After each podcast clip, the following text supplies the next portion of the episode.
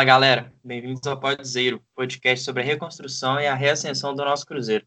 No episódio de hoje, a gente vai falar sobre essa reta final da Série B do Cruzeiro, onde a gente já não tinha mais chances de acesso, mas ainda corria aí um pequeno risco de ser rebaixado, que logo de cara a gente já conseguiu se livrar desse risco, e aí a partir disso os jogos já foram bem protocolares, né, só para cumprir tabela mesmo. Foi um mês muito empolgante, então provavelmente esse episódio também não vai ter grandes discussões elaboradas, mas o próximo episódio vai ser, sim, muito bacana, porque a gente vai é, fazer um balanço da temporada inteira, dividir todas as notas que a gente fez, é, e vai ter um convidado especial também, que vai ser muito massa. Então fiquem atentos, já manda esse episódio para seus amigos, já segue aí a gente para não perder, porque vai ser muito bacana. Meu nome é Wagner Lamonier e quem está aqui comigo é o Pedro Martins. E aí, Pedro, beleza, mano? E aí, cara, tranquilo? Vamos conversar um pouquinho, né, sobre esse mês que, como você disse, foi protocolar e o finalzinho foi até meio chato, né, mas que já era esperado depois que a gente conseguisse finalmente se livrar desse, desse risco de rebaixamento. As pretensões acabaram bem cedo, né? O próprio discurso do técnico do Filipão na época, né? Na época poucos dias atrás era esse, então a gente não nem tinha muito com o que sonhar. Nesse mês a gente jogou seis jogos, sendo duas vitórias, dois empates e duas derrotas, mas todos os jogos foram bem chatos, assim, para falar a verdade. Foi 1 a 0 1 a 0 depois 0 a 0 0 a 0 2 a 1 tipo, não teve nada, nenhuma emoção, assim, muito muito grande, mas foi bom que a gente conseguiu se livrar aí dessa chance de rebaixamento, que mesmo sendo baixa, como o Cruzeiro não estava conseguindo vencer os jogos no, um pouco antes, né? Tava, tava complicado, assim, se a gente realmente dependesse só da gente por mais tempo, talvez os nossos adversários aí conseguissem até ultrapassar, mas que bom que isso não aconteceu. É, e foi um mês também marcado pela saída do Filipão, né? Ele conseguiu cumprir a meta dele, que era de não fazer o time ser rebaixado. E logo depois que ele cumpriu isso, já já estava falando há muito tempo que não, não sabiam se ele ia continuar.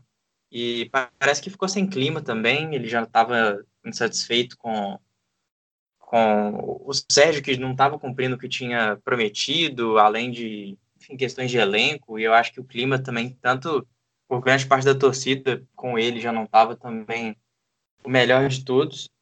E mas nesses jogos que ele comandou o time, é, a gente conseguiu essa primeira vitória, né, contra o Sampaio Correia, fora de casa.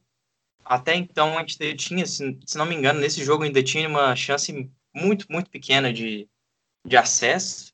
É, mas aí no jogo seguinte, em casa, a gente recebeu o Oeste, que estava. É, se a gente empatasse com o Oeste, ele já seria rebaixado e a gente conseguiu perder, né, em casa, de 1 a 0. Depois perdeu de novo do Juventude, fora de casa. E aí, contra o Operário, a gente concretizou aí essa nossa permanência na, Série B, num jogo que foi marcado por, por aquele golaço que o Sobis fez, né, que ele chapelou o goleiro depois do, do cabeceio do Manuel, no contra-ataque, assim, né. Os dois gols do Cruzeiro com assistência do Manuel é, em jogadas completamente isoladas, né? Porque o jogo, o Cruzeiro não estava criando nada, como já estava se repetindo isso nos últimos jogos. E se repetiu também nos dois últimos jogos da temporada, no empate de 0 a 0 com o Náutico e no empate de 0 a 0 também contra o Paraná, que também foi doído de assistir.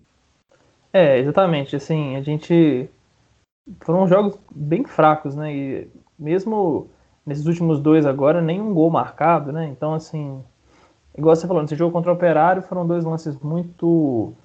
Foram lances realmente que você vê que nem, nem foi uma jogada construída, né, uma jogada trabalhada. O lance do Manuel é, foi um cabeceio que ele tirou a bola que estava vindo do, de uma ligação direta, né?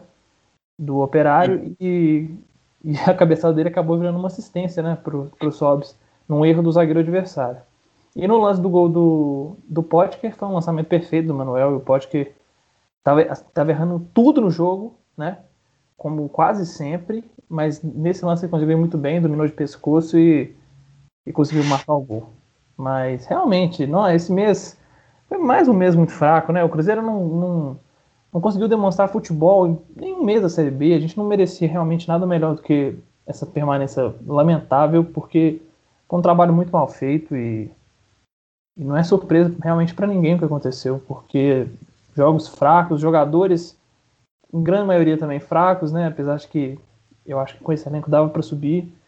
E trabalho por parte dos técnicos também é muito fraco. O Filipão, por exemplo, que agora né, conseguiu nos livrar do rebaixamento, realmente merece um, um méritozinho ali, porque a situação quando ele, quando ele chegou era muito, muito absurda, né? É. A gente estava na zona de rebaixamento. Mas também, assim, não dá para ficar passando mão na cabeça, né? Um cara igual o Filipão, já experimentado no futebol, o cara. Uma coisa velha, né? Vamos dizer assim. O cara já, já sabe como é que funciona. Ele não veio pro Cruzeiro achando que o Cruzeiro realmente ia contratar jogadores caríssimos. Né? E se é, ele achando ele isso, pelo amor de Deus. O Cruzeiro não trouxe o Gustavo Scarpa, por exemplo. Assim. É, Olá, Scarpa sim, e Júnior Urso. É uns jogadores assim, que não tem capacidade nenhuma do time do, do clube hoje pensar em contratar, né? Realmente são coisas que não, não, não tem cabimento, não tem cabimento. Hoje a realidade é outra. E aí, aquele discurso que ele já estava pregando alguns, alguns bons dias, né, sobre utilização da base, que ele não ia postar muito nisso, e acaba que hoje é a realidade do clube, não tem para onde correr.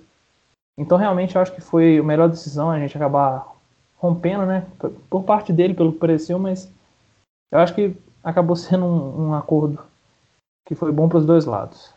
Até porque ele tinha aquela questão da multa, né, porque o Cruzeiro, na teoria, se demitisse ele, teria que arcar com o custo, né, da multa, mas ele poderia a qualquer momento sair e não precisaria pagar, então parece que isso foi acertado de uma maneira onde o Cruzeiro também não tivesse que, que ter um prejuízo financeiro nessa história. Eu acho que é aquilo, o clima não estava bom, ele, ele também não estava afim de ficar, assim, né? Não estava contente com o trabalho, então foi melhor para todos e ele não forçou a barra, tipo assim, não ficou sem querer ficar só para não, sei lá, fazer uma sacanagem com o Cruzeiro e, e tentar tirar esse dinheiro igual algumas pessoas fazem, né? Vamos deixar aí. Mas, é, pois é, esse mês, resumidamente, sim, foi marcado por isso, né? Pelo final da Série B. Foi um mês que a gente esperava, pensando um tempo atrás, a gente esperava que fosse ser diferente, porque é o mês de aniversário de 100 anos do Cruzeiro. É um mês que a gente pensava antes de, disso tudo estar tá acontecendo, né, a gente pensava que ia ser um mês de festa, que a gente poderia ir no estádio e cantar e aglomerar e, enfim, celebrar de fato numa situação melhor, não só do mundo, mas também do, do clube, né? Então, é, é um pouco frustrante pensar nisso, né, nessa ocasião, nessa forma, do jeito que está sendo. Mas vamos torcer para que agora isso realmente seja uma espécie de página virada, né? Acabar essa essa temporada, acabou essa Série B, e, e eu acho que a gente pode tentar se apoiar um pouco nesse simbolismo aí desses 100 anos e começar meio que do zero essa Série B com uma mentalidade melhor, um planejamento melhor, e subir no ano do centenário e no fim do ano, se Deus quiser, e, e as vacinas já tiver rolado e tudo já tiver rolado, a gente conseguir sei lá, não sei se ir no estádio esse ano ainda, mas pelo menos já conseguir comemorar isso de alguma forma, porque é uma data aí muito especial e, enfim, é, é pai não conseguir comemorar isso. Mas passando né, por essa troca aí no comando, hoje que a gente está gravando, o Felipe Conceição foi anunciado, né? Já estava circulando alguns dias desde que o Filipão saiu. Mesmo antes já se falava um pouco disso. E diferente do Filipão, que não tem o costume de utilizar a base e também já estava fazendo cobranças por jogadores mais experientes, Felipe Conceição parece ser um, um estilo de treinador que consegue é, se adaptar a isso, assim, consegue extrair mais jogadores jovens e utilizar eles de uma forma talvez um pouco mais inteligente, tanto para o clube, né, no jeito futuro, como no próprio presente, para desenvolver esses jogadores. O que, que você acha dessa vinda dele, assim? É, eu achei que foi a escolha ideal, assim, para o momento. Dentro do que a gente tem disponível, né, do nosso, do nosso financeiro, né, vamos dizer assim, porque o Filipão também recebeu um, pelo que circulou aí, recebeu um valor absurdo de salário por uma, por uma ambição muito pequena, né? O cara receber um salário tão alto, circularam valores aí que, assim... O cara não recebeu um salário tão alto, né? É, é. Isso se realmente o salário dele era pago pelo Cruzeiro, né? Porque pelos Sim. valores que estavam circulando aí, parecia que ele recebia de fora, né? Pelo Pedrinho, provavelmente, Isso aí eu não, não tenho certeza, para ser sincero, mas de qualquer forma é um técnico muito caro e o Felipe Conceição já é, é mais dentro da nossa realidade hoje, né? Então eu acho que realmente foi uma contratação acertada. Ele é um cara que está naquela prateleira ali dos técnicos modernos, né? Que é o que o pessoal costuma falar muito hoje aqui no, no Brasil. Eu até acho que isso não é uma forma de categorizar treinador nenhum, né? Se não é moderno não, porque acaba que modernidade não é nem sempre é uma virtude, né? Mas pelo que eu sei do jogo dele, ele propõe um jogo ofensivo, ele, ele tem uma concepção de futebol interessante, né? E, e ele desenvolve o jogador, né? Que eu acho que hoje é uma coisa importantíssima para o Cruzeiro, porque a gente não tem capacidade de contratar jogador pronto, então é o que, é o que nos resta. Jogador da base que ainda está em processo de amadurecimento, que precisa de alguém para realmente ajudar a carreira dele a realmente começar e tomar um rumo, né? E isso, é, o Filipão provavelmente não, não era esse cara, né? Então eu acho que o Felipe Conceição tem essa característica, é, aposta no futebol mais intenso, mais ofensivo, e com o elenco que o Cruzeiro vai ter, que é o elenco de jovens, eu acho que intensidade é o que a gente tem que apostar. Porque se a gente não tiver qualidade, e provavelmente não vai ter tanta qualidade assim, dentro do nosso nossa situação atual, tem que apostar na intensidade, é o que tem pra gente. Então, assim, eu vejo como uma boa contratação, vejo como um bom nome e se a diretoria der, der o respaldo, né, que é o mais importante, acho, nessa história toda, é, tem tudo para dar muito certo. Eu concordo. E, tipo assim, enquanto você estava falando isso, da intensidade e, do jeito de trabalhar com esses jogadores mais jovens, tipo assim, o que ficou vindo na minha cabeça é, era a história do Jadson, né? O Jadson Silva, que aconteceu esse mês também, que ele é, acionou o Cruzeiro na Justiça porque os salários já estavam atrasados. E a gente perdeu esse jogador, né? Que é, assim, eu, eu, reconheço que ele não fez uma Série B fantástica, que ele não fez uma Série B nem mesmo regular, digamos assim. Mas, mas mesmo assim, ele mostrou em, em vários momentos um potencial muito, muito grande e uma intensidade muito grande, né? É, ele pode não ter tido tanta regularidade, jogado bem em todos os jogos, ter sido uma liderança ali dentro de campo, mas ele se mostrou, primeiro, um jogador muito útil, um jogador confiável, assim, embora ele tenha cometido alguma falha ou outra, é, pela idade dele, ele, ele, se mostrou um cara confiável e maduro dentro de campo, assim, então é uma pena a gente perder esse jogador. É, me lembrou a saída do Ederson, né, que acabou indo para o Corinthians depois, que era um, um, jogador jovem que tinha subido e que estava conseguindo fazer bons jogos, que nos ajudou. Eu acho que seriam peças e um caber muito bem nesse time, que eu imagino que possa ser o do, do Felipe Conceição na próxima temporada. Eu acho que seria uma peça que poderia nos ajudar é, muito, né? E principalmente também porque o Machado está tá retornando, né, para o Grêmio. Então a gente tem que pensar em como que vai ser esse meio de campo aí do Cruzeiro mas só pontuar isso porque aconteceu isso mesmo também nessa saída dele. É, e é um jogador que eu acho que vai fazer falta. Então, para a gente continuar falando de jogadores, vamos falar as nossas médias desse mês, né? Que foi, é, para variar, um mês aí onde a nossa defesa conquistou boas notas, né? Até porque tomou poucos gols. É, tomou três gols só em seis jogos. É, é um número bom, né? Ainda mais porque o, o Fábio salcou a gente no último jogo e no penúltimo jogo ele foi expulso bem no comecinho. Por curiosidade, foram os dois jogos que ficaram 0 a 0 né? Os dois goleiros reservas jogaram. É... Mas é isso, você quer falar como é que foram as suas notas nesse mês? Sim, é, nesse mês, pra, igual você disse, o, a defesa foi o. Para variar, foi, no, foi, foram os destaques, né? O meu primeiro lugar, para também variar, foi o Manuel, que jogou quatro jogos esse mês, então ele teve um jogo a mais do que a metade dos jogos e teve uma nota média de 6,75. O Manuel, assim, nem tem muito o que falar, né? A gente ficar repetindo todo mês que o Manuel é importante, é isso, é aquilo, porque o Manuel, só para você ter uma noção, a gente fez seis tops, né? São seis, são seis médias de, de cada episódio até hoje. E o Manuel ele não esteve no Cruzeiro em agosto. Não esteve no Cruzeiro em agosto. E foi exatamente o único mês em que ele não esteve no top 5. E no meu top 5, ele esteve quatro vezes na primeira colocação. Então, assim, é um jogador que nem tem muito que, o que falar dele. Já falamos o suficiente, já foi o líder do Cruzeiro, né, dentro de campo. Foi o cara que lá quando precisava de reclamar com a arbitragem reclamava. É, participou ofensivamente, né, não só com gols, também com assistências, pra gente ver o quão absurdo era o Cruzeiro. Isso eu é digo de uma maneira negativa, porque você precisar que seu zagueiro arme jogada para você, que ele dê assistência, não é porque as coisas estão funcionando tão bem assim, né? Sim. Então, Além de ser um dos artilheiros na temporada, né? Sim, tem isso, tem isso. Então, assim, é, o Manuel realmente foi o cara mais acima da média nessa temporada e a gente até vai conversar mais isso do, no próximo episódio. O meu segundo foi o Ramon, companheiro de zaga do Manuel. O Ramon também foi muito seguro, desde que o Ramon ganhou a titularidade, ele, ele realmente faz por merecer continuar no time titular, é muito difícil tirar ele dali. Mesmo gostando muito do Kaká, é, o Ramon não tá dando brecha, né? Não tá dando brecha pro Kaká voltar pro time, porque são, são atuações muito seguras e.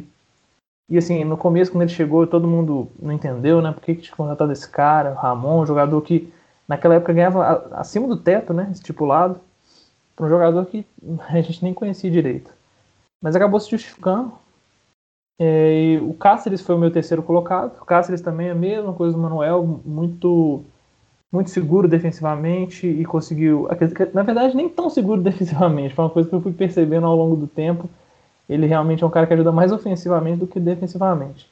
Mas também não compromete na defesa. Esse que é o, é o mais importante.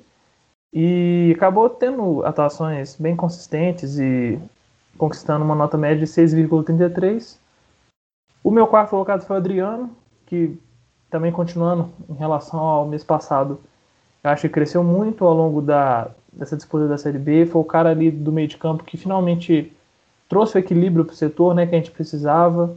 É, o Adriano é um cara que até quando fui olhando as notas individualmente em cada jogo assim dele, você percebe que em um jogo ele tira um 8, né, uma nota muito, muito alta. Então ele não é aquele cara que tem picos de, de grandes atuações depois dá uma caída, né, uma inconstância.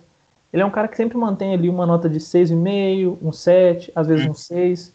Então, assim, ele é um cara que, mesmo não brilhando absurdamente, sempre está num nível bom de atuação. Então, eu acho que isso é, isso é importante, sabe? Eu acho que isso é importante para um jogador, ainda mais um jogador tão jovem, que é o que os jogadores jovens menos têm, é constância, né?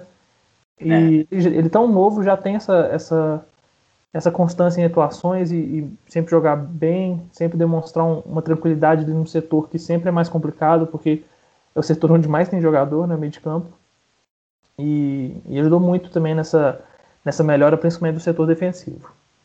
O meu quinto colocado é curioso, porque ele teve. Ele talvez tenha sido um assunto nesse mês que tenha feito o Filipão, vamos dizer assim, perdeu um pouco da moral que ele tinha com a torcida do Cruzeiro, que é o Matheus Pereira. Porque o Matheus Pereira, ele começou muito bem, né? Ele teve um começo no Cruzeiro, eu diria que é bem acima da média, porque foram atuações que pareciam que assim, o cara não ia ficar no Cruzeiro um mês. Naquele nível de atuação, parecia que a primeira oportunidade não tinha, ia tirar ele daqui. E depois foi estabilizando, né? Aí uma partida ruim aqui, outra ali. Até o dia da, do jogo que ele falhou, né? Que foi, se eu não me engano, contra o Juventude. Foi contra o Juventude que ele fez o pênalti e o Cruzeiro perdeu. E o Filipão, assim, acabou, na minha opinião, tendo uma, tendo uma, uma ajuda da maneira correta, né? Eu acho que ele não, não soube gerenciar muito bem essa questão e realmente jogou o Matheus para os Leões, vamos dizer assim. Uhum. Mas o mais interessante em relação a isso é que o Matheus conseguiu dar a volta por cima, porque nos jogos seguintes ele não, não falhou, foi bem seguro. Eu até achei que ele chegou a fazer um jogo muito bom depois disso, que foi, se eu não me engano, o jogo contra contra o Náutico. Se eu não me engano, eu achei que eu acho que o jogo contra o Náutico foi o jogo que ele foi muito bem. Então, assim, é um cara que você vê que tem a cabeça no lugar, ele tem, ele tem muito futuro, ele tem é, muita habilidade. Ainda tem algumas coisas para melhorar? Claro que tem, mas é, eu acho que dentro desses jogadores jovens que a gente revelou esse ano, talvez ele seja o com maior potencial, né? E ele uhum. foi o meu quinto colocado desse mês com uma nota média de 6,17. E esse foi o meu top 5 desse último mês de Série B.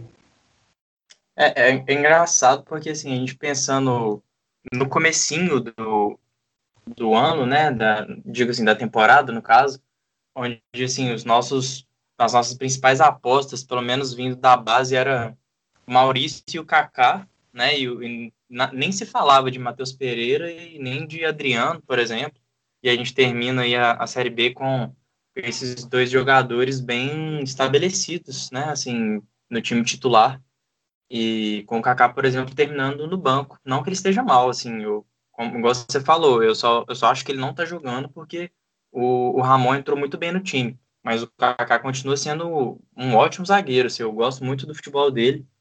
E, inclusive, ele está sendo envolvido em possíveis negociações nos próximos dias, talvez ele, ele saia. Vamos ver como é que vão ser esses próximos capítulos. Mas é, o meu top 7, o meu top 7, o meu top 5 também tá bem parecido, né? Obviamente, dando destaque a nossa defesa, com o Manuel em primeiro lugar. Ele conseguiu uma nota 7 de média aqui, que é uma média muito boa quando a gente pensa.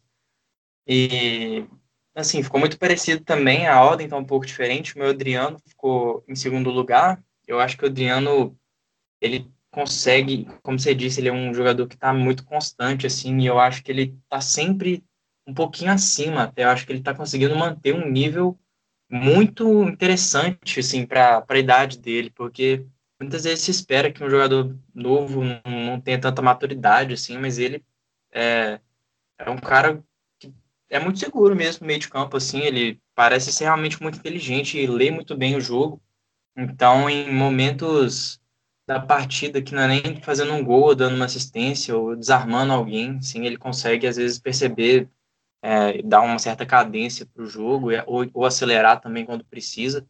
É um jogador que entrou muito bem no time, fez um, uma temporada muito boa, na minha opinião. É, em terceiro ficou o Ramon, com 6,6 também. É, repetindo tudo que você já falou sobre o Ramon, que entrou muito bem no time. É, atrás dele, o Cáceres, com 6,3, que até nessa última partida jogou improvisado na zaga, né? Que a gente estava faltando jogador ali, ele acabou precisando fazer essa função, a gente não tinha ninguém para fazer isso no banco, por exemplo. E o último também foi o Matheus Pereira, é, com 6,2. Não é uma média ótima, mas, mas eu acho significativo também, assim como você citou esse pequeno problema né, que houve esse mês em relação ao nome dele.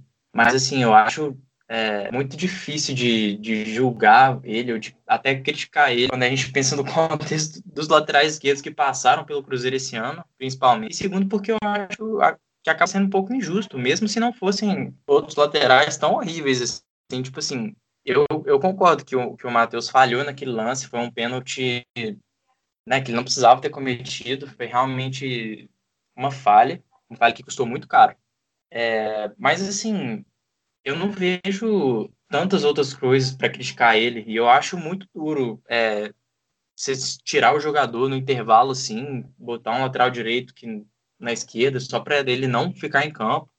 É, eu consigo entender a motivação por trás disso, que é para tentar é, não perder o jogo. Se ele pode ter achado que, que com essa falha o cara ia, sei lá, piorar no jogo e ficar ia mexer com a cabeça dele e tal mas pelo pouco que a gente pode conhecer do Matheus Pereira em campo, sim, ou pelo jeito que ele se porta, eu não imagino que isso iria acontecer.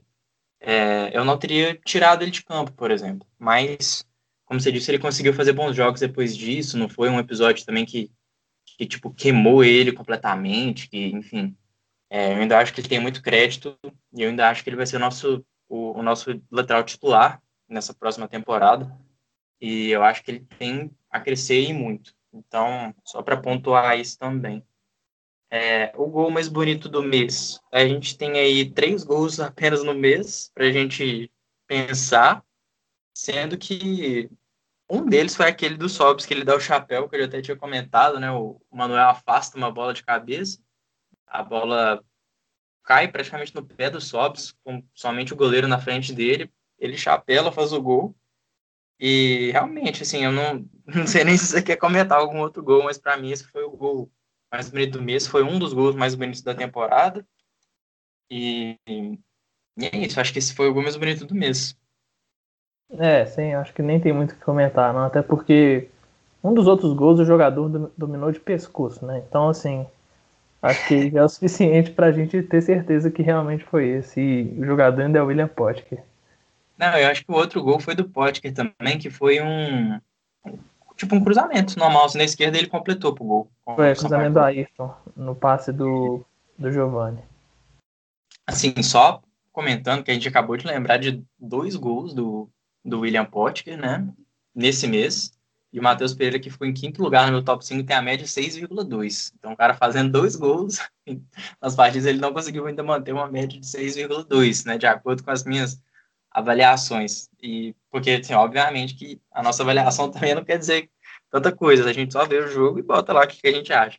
Mas, assim, eu acho significativo pontuar isso, assim, porque como é um cara que oscila, né? Dentro da partida, assim, o, o Vodka, tipo assim, do nada faz uns gols, do nada teve um jogo, eu acho que foi é, contra o próprio Operário, que ele fez o gol, e depois ele fez, tipo assim, duas jogadas muito boas, deixando os companheiros na cara do gol, e, e aí acho que foi o Wellington que errou uma, e o outro, o Ayrton, estou em cima do zagueiro, uma coisa assim. E, e ao mesmo tempo ele faz jogadas completamente bizonhas, né? Tipo assim, é, de sair com, com bola e tudo, de dar uns chutes sem noção nenhuma. Ele é um cara realmente é. que deixa a gente irritado, mas que ao mesmo tempo, por exemplo, fez dois gols aí esse, esse mês, né? Curioso. Ele é aquele cara que gosta de calar os críticos, né? Porque assim, ele faz cagada o jogo inteiro, e aí você tá falando mal dele, falando mal dele, e aí no finalzinho vai lá e faz um gol, faz o gol da vitória, e aí você pensa, uhum. pô, o cara vai ficar mais dois meses no time por causa disso. Mas. E como toma cartão bom, né? também, né? É, não, só pra você ter uma ideia, você falou em relação às das médias, né? Que ele fez dois gols e não entrou. É, até foi olhar aqui a média que eu dei pra ele nesse mês foi 5,4, mas o primeiro jogo que ele fez gol nesse mês, contra o Sampaio, ele fez gol e tirou um 4. Eu dei um 4 para ele, porque ele fez o gol e foi expulso, né? Então, assim, ficou meio complicado, porque ferrou o time. Então, acho que acaba também sendo um pouco de de assim, a, mesmo as boas atuações dele não são tão boas, né? É. Um Quando a gente coloca na balança, mesmo, mesmo com isso, tem pontos negativos que acabam pesando bastante também. É, ele é um cara que muito provavelmente vai ficar, né, para a próxima temporada. Foi adquirido nessa temporada e não, enfim, ganhou confiança de, dos treinadores que passaram aí pelo time, quer dizer, pelo Filipão, né, que foi quem realmente treinou ele. Tanto que ele foi titular absoluto sempre que estava disponível quando não estava fora por lesão ou por cartão. Uhum. E, enfim, é isso. Parece que vai ser um, um jogador que a gente vai ter que aprender a, a lidar com ele. Mas, enfim, é, como eu disse, esse mês já não tem tantas coisas para a gente ficar comentando. Eu acho que quanto a, ao, a Série B mesmo do Cruzeiro, a gente pode deixar por aqui, porque, como eu tinha falado no começo do episódio, a gente vai lançar um próximo episódio muito em breve, fazendo uma análise, um balanço, uma espécie de retrospectiva da Série B toda do Cruzeiro, comentar é, por todas as fases assim do campeonato, por todos os técnicos que passaram por aqui, desde, desde a montagem de elenco também, qual é a nossa opinião sobre isso tudo. É, então, para finalizar essa parte é, sobre o sub-20 do Cruzeiro, realmente não tem muito a se falar agora, né? É, mas o Cruzeiro Feminino está acompanhando assim pelo Twitter, tem anunciado muitas contratações, até agora já foram oito reforços, e eu achei interessante que o time está se reforçando é, bastante, né? E até trouxeram algumas estrangeiros, que eu pude ver assim, realmente não conheço, mas achei interessante o Cruzeiro estar tá fazendo esse tipo de aposta. Ele trouxe duas meias né, estrangeiras, a Stephanie Zuniga, dos Estados Unidos, e a Lucero Robaio, da Colômbia, e também a zagueira Jéssica Romero, que também é colombiana. E, enfim, além de outras brasileiras aí também que vão reforçar o elenco. E também confirmou que o Marcelo Frigeiro vai comandar o time 2021, renovou o contrato dele. Então, vamos ver como é que vai ser o, o ano das cabulosas aí também, que promete ser, ser um, um bom ano, já que esse ano foi um ano meio que de adaptação, né? Um ano de primeiro contato, assim, com, com a Série A1 do Campeonato Brasileiro. Então, vamos torcer para que elas melhorem e também que o nosso sub-20 melhore e muito até porque piorar é muito difícil. Sim. Bom, então vamos ficando por aqui. É, não esquece de seguir a gente nas redes sociais, interagir com a gente por lá, pode mandar perguntas, pode dar a sua opinião sobre os temas que a gente conversou. É, a gente está no Spotify, no YouTube, você pode achar a gente basicamente onde você procurar, a gente vai estar tá lá, tudo arroba podzeiro. É, vamos ficando por aqui e é isso, vamos que vamos.